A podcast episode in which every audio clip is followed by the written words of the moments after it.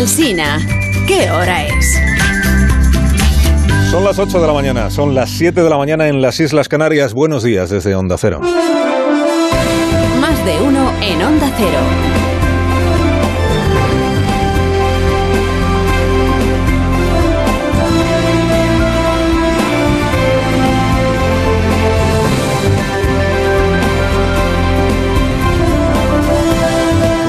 Bienvenidos a una nueva mañana de radio. Estamos estrenando ya el 19 de octubre del año 2022.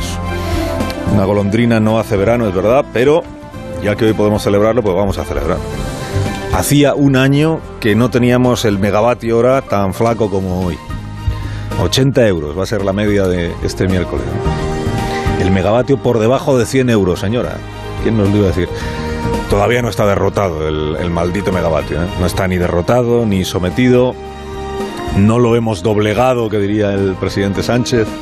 Depende de mil factores distintos, es verdad. Es posible que mañana vuelva a subirse a la parra, lo que usted quiera. Pero oiga, habiendo sufrido como hemos sufrido al megavatio estos meses atrás, es que llegó a estar en 545 euros. 545, tocamos techo un día. Pues démonos hoy la satisfacción de empezar el día con la noticia de que mengua. 80 euritos. Que además permite pensar que la inflación de este mes de octubre, ya estamos a día 19, la inflación de este mes de octubre puede acabar siendo un poco más baja que la del mes de septiembre. Los precios siguen en niveles estratosféricos, esto no lo niega nadie, incluido el presidente, pero si cada mes van aflojando unas décimas, pues bienvenida sea también esa tendencia. Bienvenido sea el descenso de la curva. Más allá de a quien beneficie o a quien perjudique electoralmente, que sospecho que ahora mismo es lo último que a usted, sufrido pagador, le preocupa. Y hoy amanecen los senadores del PSOE y del PP sintiéndose las manos como entumecidas, ¿no? como si tuvieran agujetas. Dices, ¿qué habrá hecho esta gente con sus manos? Pues no piense mal, lo que estuvieron haciendo ayer fue aplaudir. Se despiertan los senadores con las manos doloridas de tanto aplaudir a sus líderes. Qué fervor en el aliento al líder, ¿no? Los del PP ovacionando cada frase de Núñez Feijóo. Cada frase, ¿eh? Es que no esperaban ni al párrafo completo. Los del PSOE palmoteando cada frase de Pedro Sánchez, que como además habló una barbaridad, pues claro, tuvo a sus senadores dando palmas toda la tarde. Qué agotamiento, señorías. Y qué ganas de agotar a los espectadores que estábamos siguiendo el debate por la televisión. De verdad que es que no es necesario aplaudir tanto. Venga aplausos, venga aplausos. Cuando uno lo aplaude todo, es como si no estuviera ya aplaudiendo nada. El debate les quedó largo. O sea, para decirse lo que ayer se dijeron, les habría sobrado a, a Feijó y a Sánchez con un formato de esos de pregunta-respuesta de sesión de control. Porque el resumen, ¿cuál fue? Pues mire, a Feijó le parece que el presidente Sánchez vive en los mundos de Yupi, referencia un poco viejuna que les hago, y dilapida el dinero de la gente para ganarse el voto de la gente. Y Sánchez lo que opina es que Feijó distorsiona los datos y confunde a la gente para ganarse el voto de la gente. Qué pobre idea tienen ambos de la gente. Usted usa un tono grave para pedir sacrificios a los españoles, pero usted nos cuesta el doble que el anterior presidente del gobierno. Es que usted está utilizando esta maldita guerra de Putin en Ucrania y sus consecuencias económicas y sociales en tratar de derribar y desgastar al gobierno de España como lo hizo el Partido Popular del señor Casado durante la pandemia. Es que utiliza usted esta maldita guerra para intentar derribar al gobierno, le dijo Sánchez a Núñez Feijóo en, en uno de los pasajes más duros de la tarde parlamentaria. Oiga, como si fuera un escándalo que la oposición aspire a relevar al gobierno de turno, pues esto es el pan nuestro cada día. Como si hubiera presentado Núñez Feijóo una moción de censura, que es la única herramienta conocida para derribar a un gobierno, como bien sabe Pedro Sánchez. Y que además es una herramienta perfectamente democrática y perfectamente legítima, como bien sabe, es que si alguien lo sabe es Sánchez, que presentó una moción de censura y derribó al gobierno de Rajoy de manera perfectamente, exquisitamente democrática. No, el PP no va a derribar a este gobierno. Habrá gobierno de Pedro Sánchez hasta que haya un nuevo Parlamento surgido de las urnas. Quizá también después de que haya un nuevo Parlamento. Eso dependerá de lo que esta gente, tan dada a ser engañada o comprada, vote en las urnas a finales del año que viene.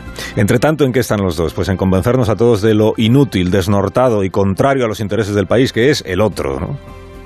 Dicen hoy las crónicas que el presidente estuvo más suave con Feijó que la primera vez, que, se ha contenido y que Feijó pasó al ataque. Bueno, se refieren a que Sánchez usó como estribillo una ironía sobre la aptitud de Núñez Feijó como gestor. Usted que tiene tanta experiencia, ¿no? Al frente de, una, de un gobierno autonómico. Que tiene tanta experiencia. Y que eh, Feijó proclamó que estos de 2023 van a ser los últimos presupuestos de este presidente. Sé que usted va por todas. Lo ha dicho y lo ha repetido, lo ha demostrado. Le gustan a ustedes los eslogans. Pero creo que este va a ser el último presupuesto como presidente del Gobierno de España. Bueno, concluyamos entonces que eh, el PP da por hecho que Sánchez efectivamente va a sacar adelante sus presupuestos del año que viene. O sea, el PP admite que Sánchez goza de una mayoría parlamentaria más que suficiente para gobernar este país hasta que lleguen las elecciones generales. Y concluyamos que el PSOE se abraza a la esperanza de que cuanto más se exponga Feijó ante la opinión pública, menos votos conseguirá, en menos apoyos mantendrá. Este otro estribillo de que ser un desconocido le beneficiaba a Núñez Feijó. Yo sé que usted me puede dar lecciones de muchas cosas porque tiene mucha experiencia. Mucha experiencia, tiene experiencia. A ver, que tiene experiencia el señor Núñez Feijó es un hecho, presidente, no es una... Se lo puede usted tomar con ironía, pero... ¿Qué experiencia tiene Feijó? Ha estado 13 años gobernando la comunidad autónoma de Galicia. Otra cosa es que a usted le parezca que la experiencia ha sido mala que Feijó no aprendió nada en, en 13 años. ¿no? Pero hombre, desconocido, esto que está repitiendo ahora Tezanos, el del CIS, Pilar Alegría, la portavoz de la Ejecutiva Socialista, dicen es que a Feijó le beneficiaba ser un desconocido hasta el mes de abril. Hombre, Feijó desconocido a estas alturas. Uno no puede estar 13 años gobernando una comunidad autónoma en España y ser un desconocido, ni en esa comunidad ni en el resto.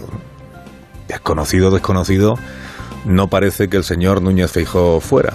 Estribillo de Núñez Feijó en el día de ayer. Esto ¿No de se da Sánchez... cuenta que el gobierno está haciendo el ridículo? Vuelva a la realidad que vive su país.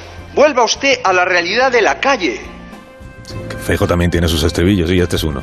Este es uno de los que más gustan en el PP en estos días, que Sánchez vive en un país que no existe. Sánchez no se entera de lo que pasa en la calle. Sánchez no puede salir a la calle. A diferencia del Partido Popular, que digamos que vendría a ser como la encarnación del estado de ánimo general de España.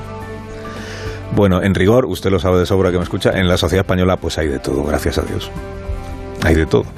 O sea, hay quien estará más con unos, más con otros. El gobierno puede pecar, es verdad, de optimismo antropológico, como, lo, como diría Zapatero, optimismo antropológico, pero es verdad que en este momento ni en las peores previsiones económicas que hacen los servicios de estudios, los organismos, aparece la hecatombe. ¿no? Aparece, es verdad, un, un, una reducción de la velocidad de crecimiento, aparecen las cuentas del gobierno, aparece en el Banco de España, aparece en la IREF, en Funcas y en el Servicio de Estudios del BBVA, que son, digamos, los más pesimistas a este respecto, sí llega a aparecer una recesión técnica, como dicen los técnicos, serían dos trimestres seguidos de decrecimiento económico, pero hecatombe como tal, pues es verdad que no aparece. Y también es verdad que el gobierno lleva tomando medidas desde hace un año, muchas de ellas las mismas medidas que están tomando otros gobiernos de la Unión Europea de distintos colores políticos. ¿no? Bueno, y dirá usted, ¿y el Consejo General del Poder Judicial entonces qué pasa? De esto no hablaron ayer en el debate. Ya no toca acusarse mutuamente de querer, de querer controlar la justicia, mangoneando el órgano de gobierno de los jueces. Pues no, ya se lo avisamos ayer, claro que no tocaba. Este asunto estaba vedado a los dos oradores.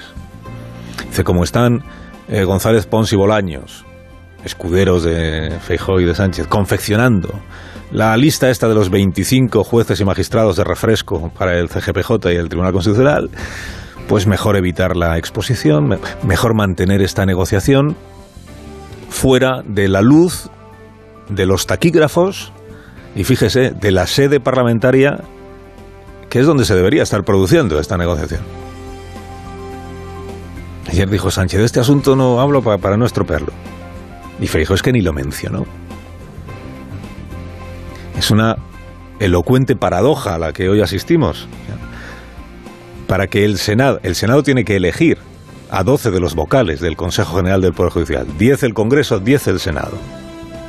Para que el Senado pueda elegir a los 10 vocales que están pactando el gobierno del PP, no se puede mencionar el asunto de los vocales en el Senado. Creo que, que, es importante, señoría, que lo dejemos a un lado, porque creo que es muy relevante que podamos llegar a un acuerdo por el bien de nuestra democracia y de instituciones tan importantes como el órgano de gobierno de los jueces. Fíjese cómo es la cosa. ¿eh?